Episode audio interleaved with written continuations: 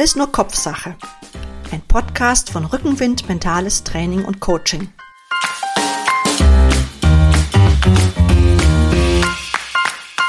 Wie wir denken, fühlen und handeln, bestimmt unser Leben.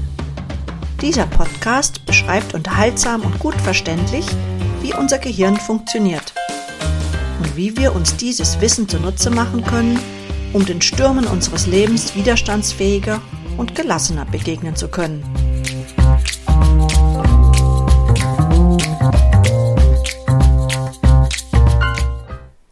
Ich bin Eva Helms, Sportmentalcoach und Resilienztrainerin. Ein ganz, ganz herzliches Willkommen zur ersten Folge, in der es um die Frage geht, können wir unser Glück trainieren?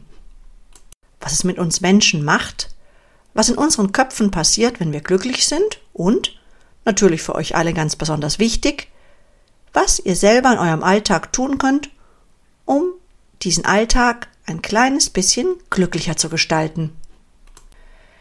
Erstens kommt es anders. Zweitens, als man denkt.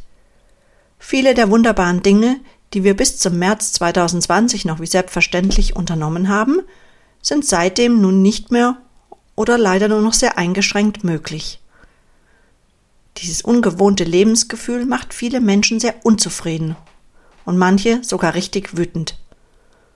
Unser Kopf reagiert mit Stress, wenn er die Kontrolle über etwas verliert. Und genau das passiert gerade. Dieses kleine, fiese Virus verbreitet sich unsichtbar und lässt sich nicht so leicht kontrollieren. Umso wichtiger ist es also, sich auf das zu konzentrieren, was in unserem Einflussbereich liegt. Mein erster Gedanke geht deshalb zu euch. Wie geht's euch gerade so? Kommt ihr zurecht? Wenn ich euch bitten würde, mal ganz kurz zu überlegen, was euch in den letzten 24 Stunden so richtig glücklich gemacht hat. Was fiele euch dann wohl ein? War es vielleicht ein schöner Spaziergang mit etwas Wintersonne im Wald, ein gutes Gespräch mit einem Freund oder einer Freundin, den ihr länger nicht gesehen hattet. Oder vielleicht die leckeren Weihnachtskekse von gestern Abend, die noch übrig geblieben waren. Bei mir war es ein ganz kurzer, aber herrlicher kleiner Morgenlauf, hier bei mir in Mannheim im Wald. Ich konnte einen Specht hören, zwei Rehe haben meinen Weg gekreuzt und es war richtig, richtig kalt. Danach konnte ich mich erfrischt und konzentriert an diese Podcast-Folge machen. Schon klar, nicht jeder Mann oder jeder Frau rennt gerne bei Kälte durch den Wald. Und doch wisst ihr bestimmt ganz genau, wovon ich spreche, denn wir alle kennen dieses wunderbare Gefühl von Glück. Hm, Glück ist also ein Gefühl. Gefühle nutzen immer den Körper als Bühne, um sich zu zeigen. Ihr könnt bestimmt beschreiben, wie sich das dann anfühlt. Ob als ein zartes Schmetterlingskribbeln im Bauch oder als eine angenehme Wärme im Herzen, die sich in den ganzen Körper hin ausbreitet. Oder vielleicht sogar der Drang, laut zu singen, zu pfeifen. Oder sogar ein Tänzchen aufzuführen. All das, dieses euphorische Hochgefühl, hält oftmals leider nur sehr kurz an, ist also eher ein episodisches Ereignis, und häufig spielt der Zufall eine Rolle bei seiner Entstehung. Neben diesem sehr affektiven und kurz andauernden Hochgefühl gibt es noch eine andere Variante von Glück, die langfristige und eher stille Lebenszufriedenheit. Da sie natürlich bei jedem von uns ganz anders aussieht, könnten wir sie auch einfach das subjektive Glück oder auch das subjektive Wohlbefinden nennen. Diese Zufriedenheit wird durch andere Merkmale charakterisiert. Der affektive Aspekt ist weniger ausgeprägt. Stattdessen kommt noch ein kognitiver Aspekt hinzu, die Bewertung. Das bedeutet, wir denken darüber nach, was uns glücklich gemacht hat oder was uns vielleicht zukünftig glücklich machen könnte. Damit machen wir uns unabhängig vom Zufall und nehmen unser Glück selbst in die Hand. Will heißen, wir müssen also nicht mehr passiv abwarten, bis das große Glück wie ein Lottogewinn uns endlich auch mal irgendwo in einer Ecke entdeckt, sondern wir können selbst dafür sorgen, dass wir glücklich sind. Wellbeing is a skill. So formuliert es der US-amerikanische Hirnforscher Richard Davidson. Er ist Gründer des Center of Healthy Minds in Wisconsin. Da ich als Coach immer darauf aus bin, meine Klienten und Klientinnen in die Selbstwirksamkeit zu begleiten, klingt das sehr interessant. Glück als eine Sammlung von Fähigkeiten. Gibt es sie also, die optimale Glücksformel? Ich würde sagen, sie liegt vermutlich irgendwo in der Mitte. Es ist klar, dass es nicht nur das ganz große, jubilierende Gefühl braucht oder nur die ruhige Lebenszufriedenheit, die vor sich hin plätschert, um wohlig durchs Leben zu wandern. Kombiniert man aber beide, kommt man zu einer, wie ich finde, sehr guten Formel für subjektives Wohlbefinden. Häufige positive Emotionen und eine lang anhaltende Lebenszufriedenheit. Negative Emotionen wie Frust, wie Ärger, wie Enttäuschung, wie Wut gehören natürlich auch zum Leben. Die Aufgabe ist es, Ressourcen zu aktivieren oder Fähigkeiten sich anzueignen, mit denen wir Belastungen oder Herausforderungen besser bewältigen können. Das ist natürlich nichts Neues, und viele schlaue Köpfe haben sich schon mit dem Thema Glück beschäftigt. Weil die Nachfrage offenbar richtig groß ist, haben sie gleich auch noch ein paar Bücher darüber geschrieben. Bin die Tage vor dem erneuten Lockdown extra mal in einen Buchladen gegangen und habe mich nach Literatur zum Thema Glück umgeschaut. Und tatsächlich, die Ratgeberregale sind von unten bis oben gut gefüllt. Was man da nicht alles findet.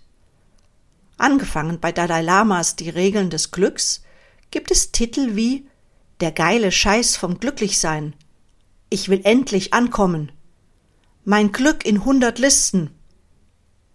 Und auch in meinem Regal zu Hause habe ich was gefunden. Glück kommt selten allein. Von Eckhard von Hirschhausen.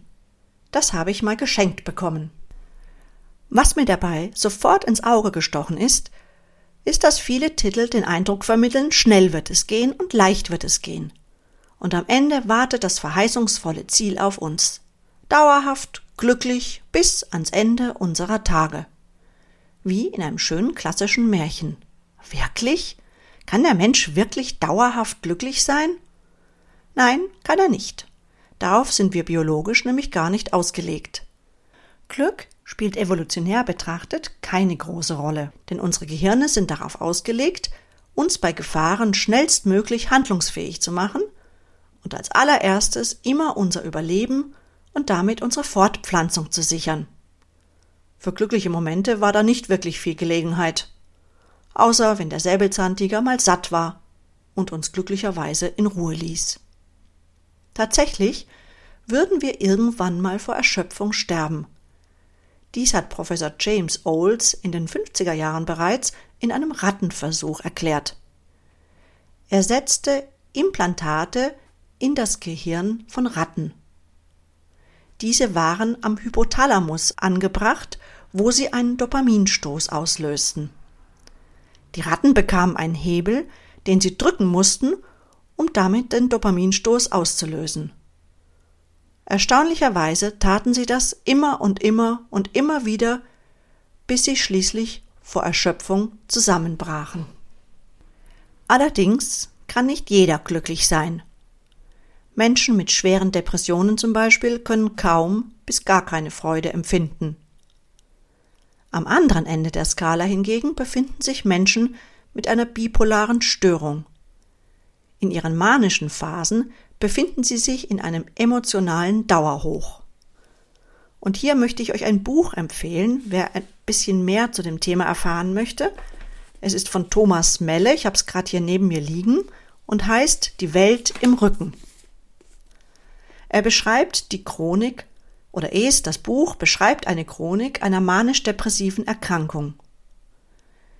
Ich zitiere ihn, ich bin einer derer, die die Jahreskarte gezogen haben. Wenn ich abrutsche oder hochfliege, dann für eine lange Zeit. Dann bin ich nicht mehr zu halten, ob im Flug oder im Fall. Das Buch ist im Rowold Verlag erschienen und ich kann euch das ganz sehr ans Herz legen. Ein Sonderfall sind auch noch die Sensation Seekers. Dieses Persönlichkeitsmerkmal wurde von Marvin Zuckerman, einem amerikanischen Psychologen, erforscht. Auch hier herrscht oftmals eine innere Leere vor, die schnell und immer wieder mit starken Reizen und riskantem Verhalten gefüllt werden muss. Vielleicht gehört dazu ja auch das Wingsjodfliegen.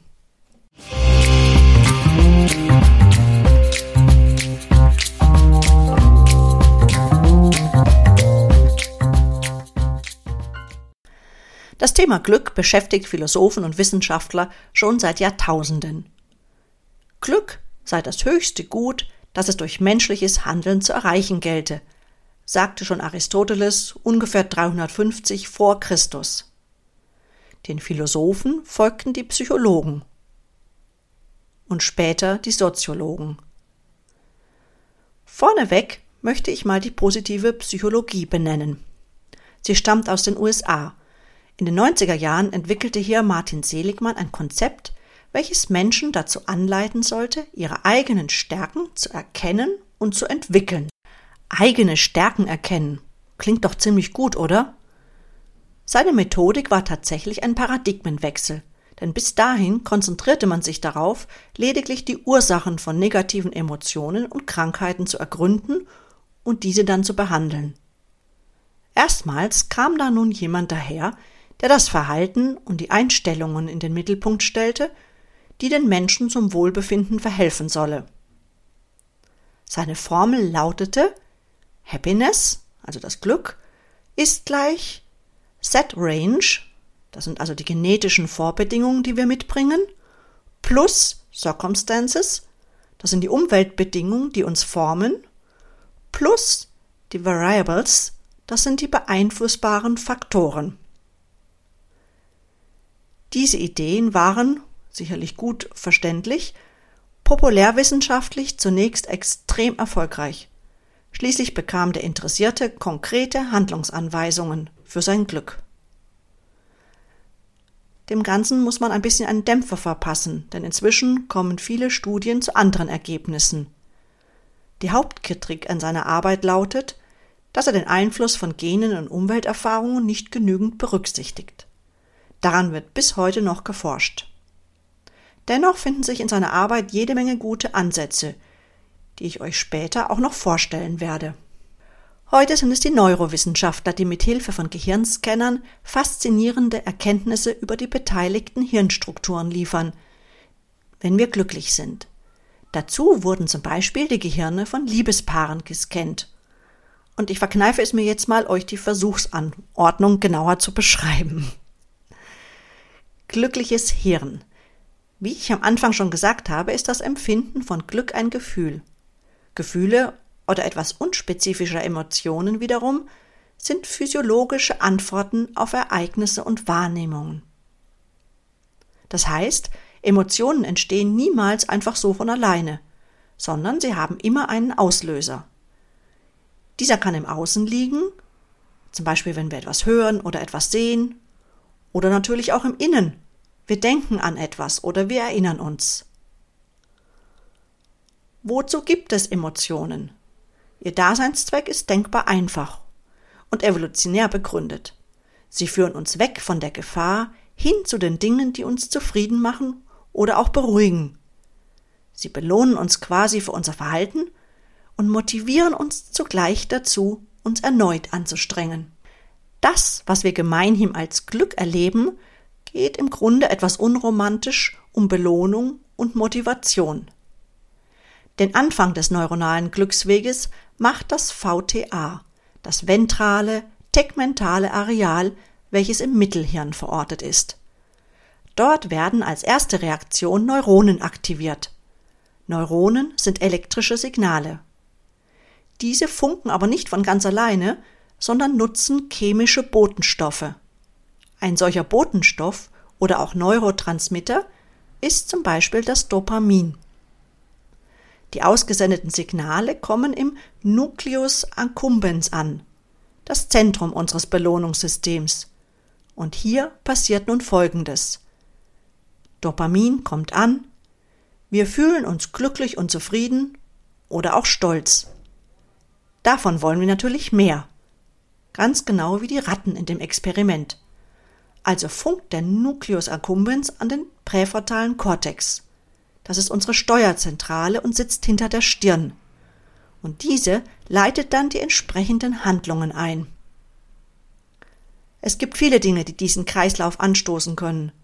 Dazu gehören neben Bewegung, Natur, eine Umarmung, gutes Essen und vieles mehr leider auch der Alkohol, die Drogen und das Junkfood.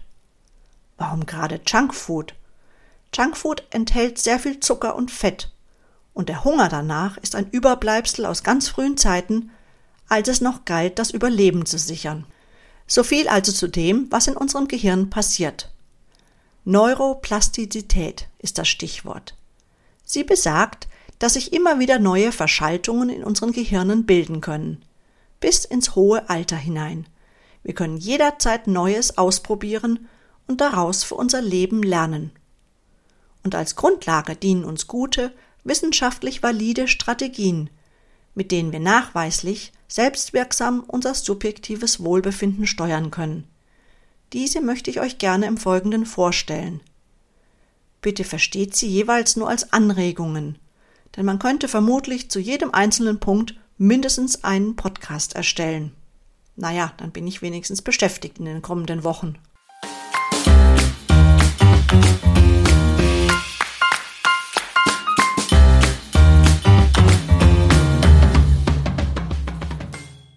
Kommen wir nochmal zu der Anfangsfrage zurück.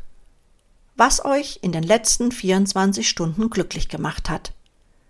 Diese Frage wurde nämlich 2018 in einer groß angelegten Online-Befragung von japanischen und amerikanischen Wissenschaftlern ca. 100.000 Menschen gestellt. So, was denkt ihr, stand da an erster Stelle? Die größte Quelle von Glück ist die Begegnung mit anderen Menschen. Es waren tatsächlich die sozialen Begegnungen, die von 46 Prozent der Befragten an erster Stelle genannt wurden. Gefolgt von wohligen Erlebnissen mit Essen, wer hätte das gedacht, und dann Erlebnisse bei der Arbeit. Wie man hier gut bei dieser repräsentativen Umfrage sehen kann, ist einer der wichtigsten Bestandteile unseres Wohlbefindens unsere sozialen Kontakte und vor allem unsere gelingende Beziehungen. Wir Menschen sind soziale Wesen. Auch wenn man das nicht immer glauben mag, wenn man manchmal sich auf den, in den sozialen Medien umschaut. Wir sind aus auf ein gutes Miteinander, auf Zuneigung, auf Anerkennung, auf Wertschätzung. Was also könnt ihr selber aktiv tun, um in diesem Bereich euer Wohlbefinden zu steigern? Gibt es Menschen in eurer Umgebung, die euch mehr Energie rauben, als dass sie euch Wohlbefinden schenken? Dann reduziert den Kontakt, so weit wie möglich. Versucht auch, euren Konsum von sozialen Medien auf ein gesundes Maß zu beschränken. Viele Likes und Kommentare für einen Post tun zwar einen Moment lang gut, für langfristige Zufriedenheit sorgen jedoch die echten menschlichen Kontakte, mit Stimme, Mimik, Gestik. Pflegt eure Freundschaften oder aktiviert eingeschlafene Kontakte wieder. Euch fehlen die Gleichgesinnten? Sport und Musik in einer Gemeinschaft ausüben macht viel mehr Spaß. Deshalb sucht euch in eurer Umgebung Vereine oder Gruppen. All dies ist zurzeit nicht gut umsetzbar, dann werdet doch einfach selbst proaktiv sozial tätig. Denn wenn wir sehen, dass wir mit unserem Handeln und unserer Empathie bei anderen Menschen Dankbarkeit auslösen, verstärken wir enorm unsere Selbstwirksamkeit und fühlen uns subjektiv einfach besser. Es lässt sich gerade kein aktuelles konkretes Projekt finden? Dann könnt ihr auch im Kleinen und jeden Tag aufs Neue für Verbindung sorgen. Bedankt euch ausdrücklich bei anderen Menschen. Auch mal für eine Kleinigkeit. Schaut ihnen dabei in die Augen, um den Kontakt herzustellen. Sprecht öfters mal ein einfaches Kompliment aus. Du trägst aber einen schönen Pullover heute. Oder lobt uneigennützig die Arbeit eines anderen, der Kassiererin, dem Postmann. Lächelt dabei und beobachtet dann, wie ihr euch beim Weitergehen fühlt. Der nächste Punkt betrifft Natur, Bewegung und Ernährung. Dass regelmäßige Bewegung und der Kontakt mit der Natur unser Wohlbefinden steigert, das dürfte wohl jedem von uns bekannt sein. So konnte in Studien gezeigt werden, dass Natur- und Landschaftserlebnisse eine stressreduzierende, blutdrucksenkende, aufmerksamkeitserhöhende, konzentrationssteigernde und restaurative Wirkung haben kann. Klingt so, als ob die Natur fast so was wie ein Allheilmittel wäre. Ein kleiner Tipp noch von mir dazu, sucht euch hin und wieder ganz besondere Plätze. Plätze, die euch zum Staunen bringen. Plätze, die euch klein fühlen lassen. Auch das steigt nachweislich das Wohlbefinden. Der Aufenthalt in der Natur dient sogar der Krebsabwehr. Professor Dr. King Lee von der Nippon Medical School in Tokio hat in evidenzbasierten Studien die Wirkung von Waldaufenthalten auf das Immunsystem bestätigt. Es gibt dort eine bedeutsame Aktivierung von Killerzellen.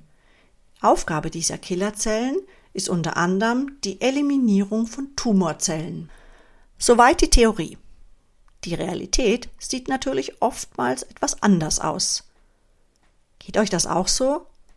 Bei mir vor allem dann, wenn es dunkel und nasskalt draußen ist. Dann schleicht sich leider doch immer wieder der innere Schweinehund an und lässt mich schlussendlich wieder den Abend mit Schokolade oder ähnlichem auf der Couch verbringen. Was gemäß unserer Glücksformel ja auch mal für einen Abend okay ist, aber für nachhaltigeres Wohlbefinden braucht es eben gute Gewohnheiten. Deshalb setzt euch kleine realistische Ziele und formuliert sie ganz klar.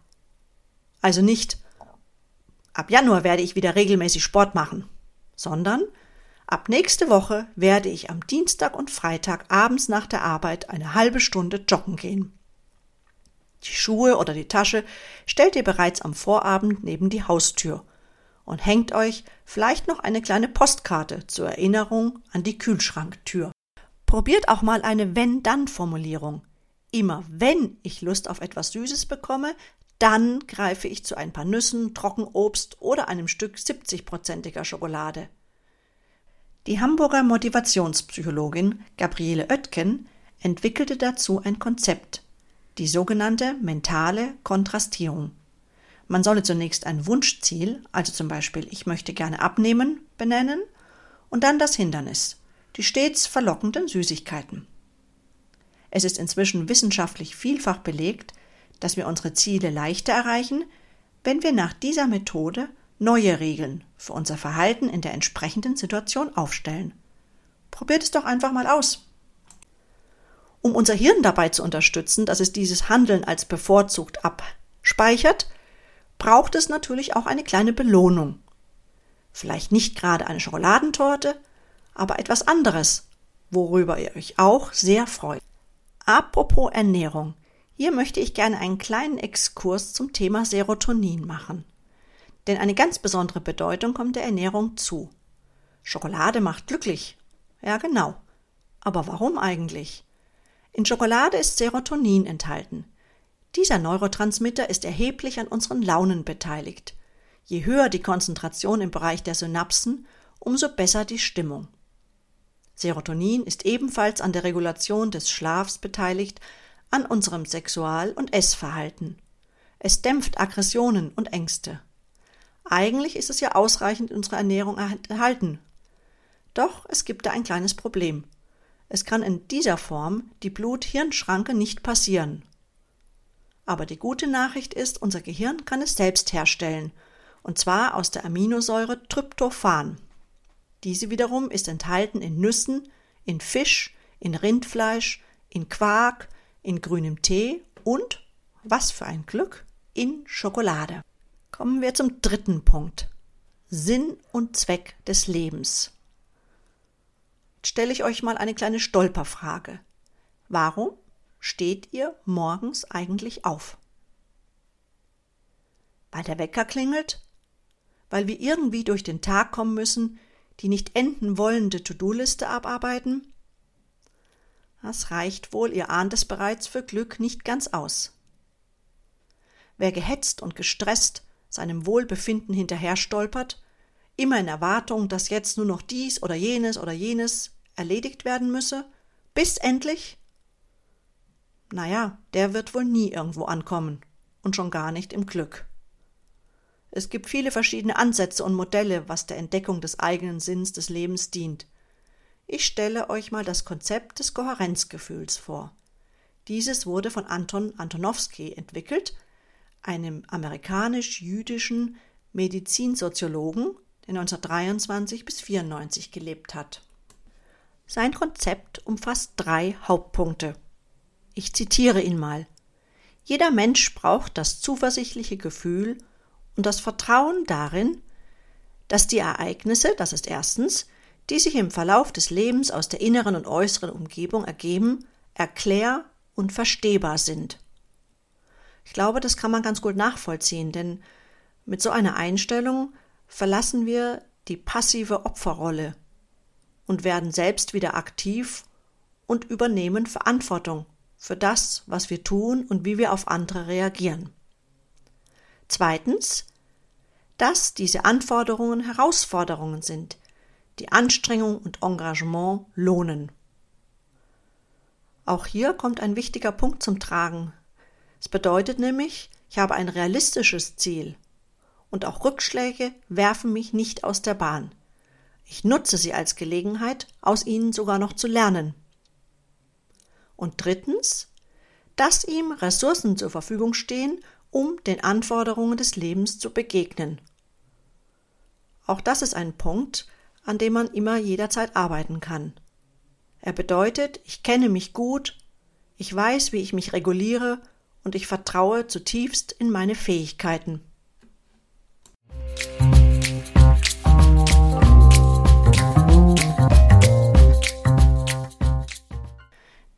Der vierte Punkt ist ein Punkt, der in unserer schnelllebigen Alltagswelt häufig untergeht. Die Kreativität. Denn wir sind fast immer im Leistungsmodus unterwegs. Wir erfüllen eine Aufgabe nach der anderen und drehen uns dabei häufig in einem lebenslangen und kaum glücklich machenden Hamsterrad. Dabei wäre Muße so unglaublich wichtig, kreative oder schöpferische Betätigungen deren Daseinszweck ausschließlich ihrer selbst dient.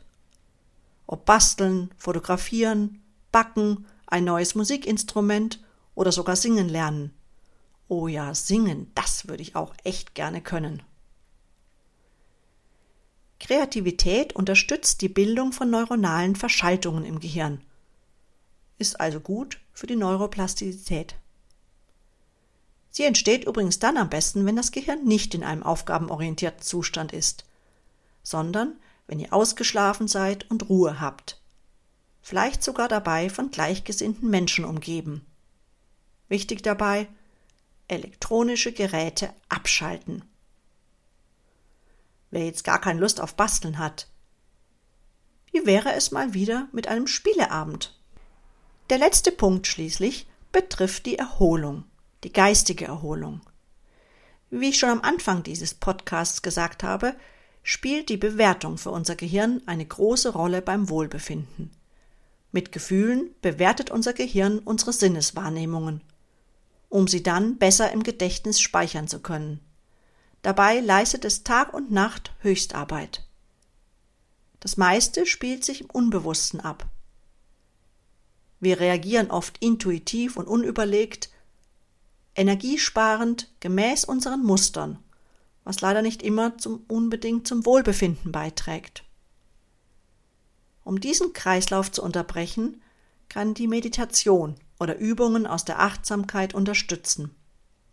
Sie trainieren die wertfreie Wahrnehmung und sind wohltuende und dringend benötigte Pausen von der Dauerbeschallung von außen.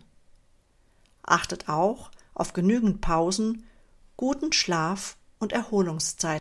Bei all dem möchte ich zum Ende hin noch einen besonders wichtigen Gedanken nicht aus den Augen verlieren. Und dieser ist mir wirklich ganz ernsthaft ein Anliegen. Die überall angepriesene Selbstoptimierung, zum Beispiel zu sehen auf Instagram mit dem Hashtag Be the Best You ist zwar ein Antrieb, aber auch eine gefährliche Spirale, denn mit ihr droht der ständige Vergleich, und Vergleichen macht definitiv unglücklich. Deshalb strebt nach Veränderungen, arbeitet dafür und bleibt dran, aber seid dabei stets freundlich zu euch selbst und betrachtet die vorgeschlagenen Punkte vielmehr als Anregung, mal wieder den einen oder anderen Bereich zu beleben in eurem Alltag. Sie sind keine To-Do-Liste, die es abzuhaken gilt. Sie sollen nur eure Aufmerksamkeit darauf lenken, dass wir es selbst in der Hand haben, für unsere Lebenszufriedenheit aktiv zu sorgen. In diesem Sinne, lieben, lieben Dank fürs Zuhören.